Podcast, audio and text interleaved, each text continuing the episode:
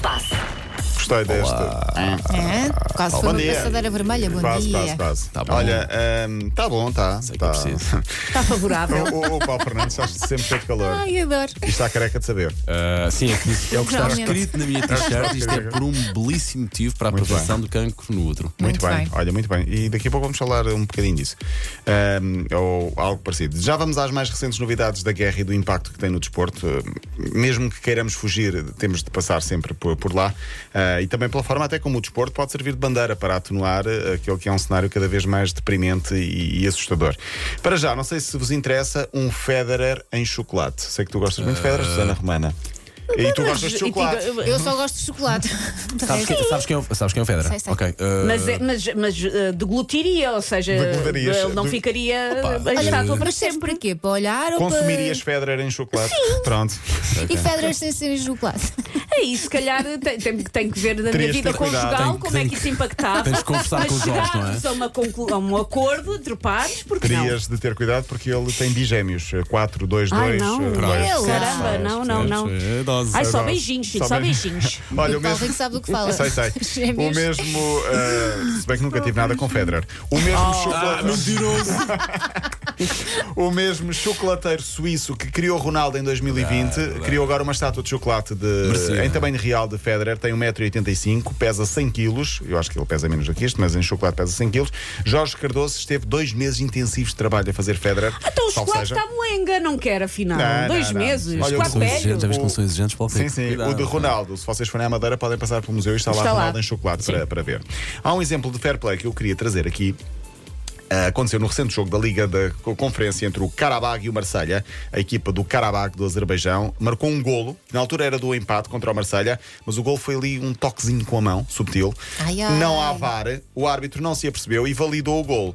E foi o treinador Kurban Kurbanov que questionou o seu jogador, eh, o Ibrahim Abadji, e este disse: Sim, sim, mister, eu dei o toquezinho com a mão. E ele, então vais ter com o árbitro e vais dizer que colocaste a mão e o árbitro vai anular o golo. E vais pedir desculpa. Sim, vai pedir desculpa. Muito bem. E ele foi, portanto, um exemplo de fair play em alta competição. Sim. É, é, é também. Precisa-se mais disso. Precisa, E sim, educação. senhor. Educação, é? sim. Olha, vale o que vale, para desanuviar um pouco, como é que eu vou dar esta notícia, mas eu tenho de trazê-la aqui. Ravi Martínez, um jogador espanhol. Ai, meu Que esteve no balneário com Renato Sanches Pronto, e, e esteve no balneário. Até já sei onde é que isto vai parar. Também já sei. embora. Ele falou numa manhã, já recente entrevista dos dotes físicos barra anatómicos do jogador português Renato Sanches. Tem um grande cabedal, tem. Tem, tem, tem um grande cavalo. Ele diz que tem um cabedal tão grande sabia, que pá, que eu sabia eh, a palavra foi avantajado. Eh, Renato. Sanches ok. e diz: Parabéns, Renato. Não, não, ele- eu não sei porque é que ele disse isso, qual é o objetivo, mas eh, nesta conversa descontraída no YouTube ele disse: aquilo é uma loucura tão grande que devia ser exibido ao mundo para se perceber aquela dimensão. Ai, credo, coitado.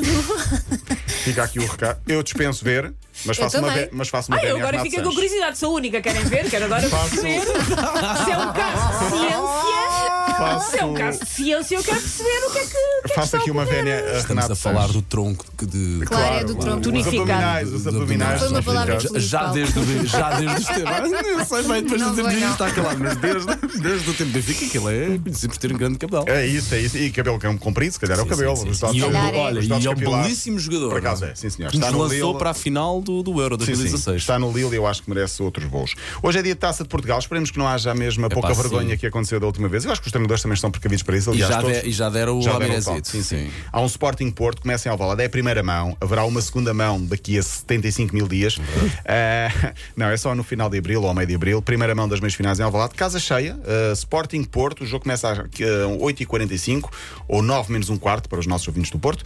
Ah, passa em direto na TVI. Amanhã outra meia final, giro entre Tondela e Mafra. Na guerra na Ucrânia, eu queria aqui falar duas, três notas.